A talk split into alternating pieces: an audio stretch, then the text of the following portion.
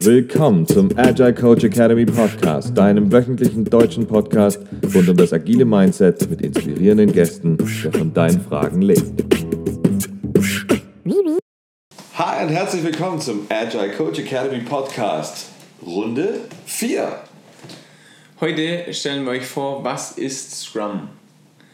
Das heißt, die Vorteile sind ganz klar, ich habe glücklichere, glücklichere Kunden, ich habe glücklichere Mitarbeiter und habe dadurch einen riesen Mehrwert für das Unternehmen. Es handelt sich dabei um ein Framework, das heißt um eine Rahmenregel sozusagen, die zwar relativ detailliert und doch relativ frei ähm, einen Ablauf im Prinzip bestimmt. Der Ablauf heißt Sprint. Genau. Es ist oft bekannt aus dem Softwarebereich, aber es muss eben nicht nur in, im IT-Bereich eingesetzt werden. Kann auch in ganz verschiedenen anderen Bereichen eingesetzt werden. Und man darf es nicht mit agil verwechseln, es wird oft synonym verwendet, aber es gibt eben auch noch andere agile Ansätze, das muss man hier klar unterscheiden. Basiert auf sogenanntem Empirismus, das heißt auf empirisch erwiesenen ähm, Informationen und Datenlage. Genau. Es gibt drei Rollen. Welche sind das? Genau, die drei Rollen sind einmal der Scrum Master, der sich wirklich darum kümmert, dass das Team effektiv arbeiten kann und coache dann den ganzen Scrum-Prozess, dass sie wirklich sich an die entsprechenden wenigen Regeln, die es gibt, auch halten. Dann gibt es den Product Owner. Der Product Owner ist das Bindeglied zum Stakeholder. Kunde. Er ist der, der die Informationen, die Vision und das Was hereinträgt und dem Scrum-Team übermittelt. Genau, und dieses Entwicklerteam die machen dann wirklich die Entwicklungsarbeiten und die wissen auch und entscheiden auch, wie etwas umgesetzt wird. Und es sind in der Regel drei bis neun Leute. Genau.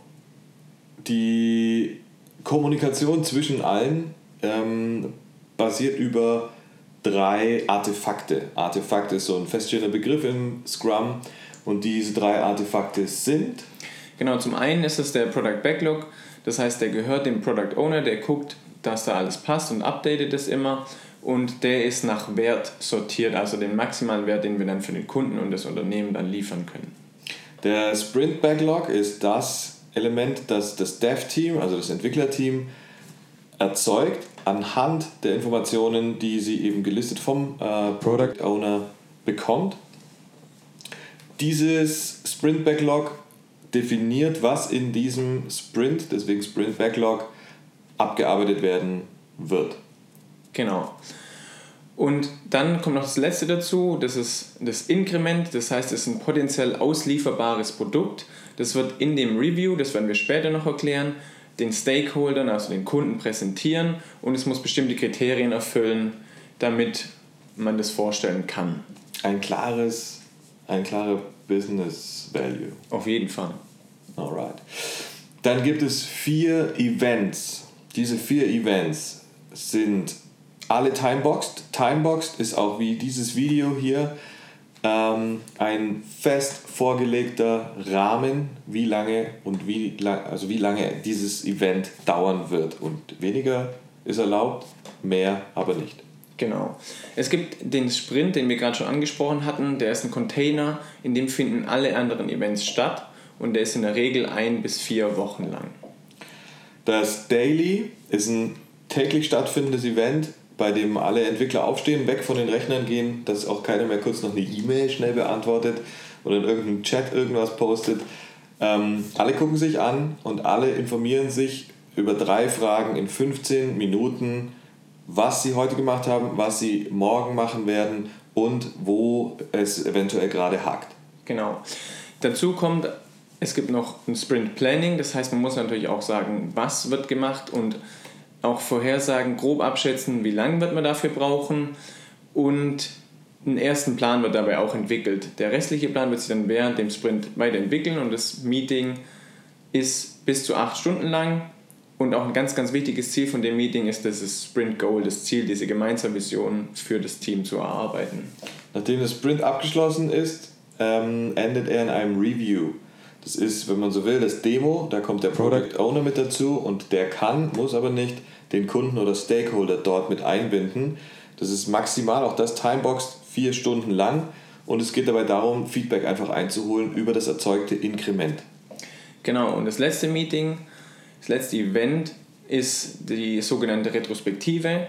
Die dauert maximal drei Stunden an und ist ein ganz, ganz entscheidendes Meeting, bei dem das Event sich, äh, das Team sich als Ganzes nochmal zurückschaut, was hat denn gut funktioniert, was hat schlecht funktioniert, was sollten wir weitermachen, was sollten wir vielleicht verbessern. Jetzt kommen wir noch zu den Werten, die das Scrum Framework ähm, nicht vorschreibt, aber sich wünscht. Und zwar beinhaltet es Mut. Mut zu Fehlern. Mut zu anders, es anders zu denken.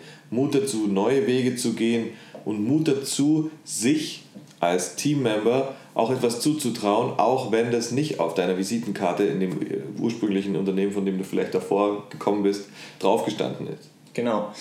Ein anderer Wert, der noch dazu kommt, ist zum Beispiel der Fokus. Es ist ganz wichtig, dass das Entwicklerteam und alle sich darauf wirklich fokussieren können, was gemacht werden muss und dass sie nicht von irgendwelchen äußeren Faktoren die ganze Zeit unterbrochen werden. Ein drittes ganz wichtiges, Respekt. Respekt untereinander.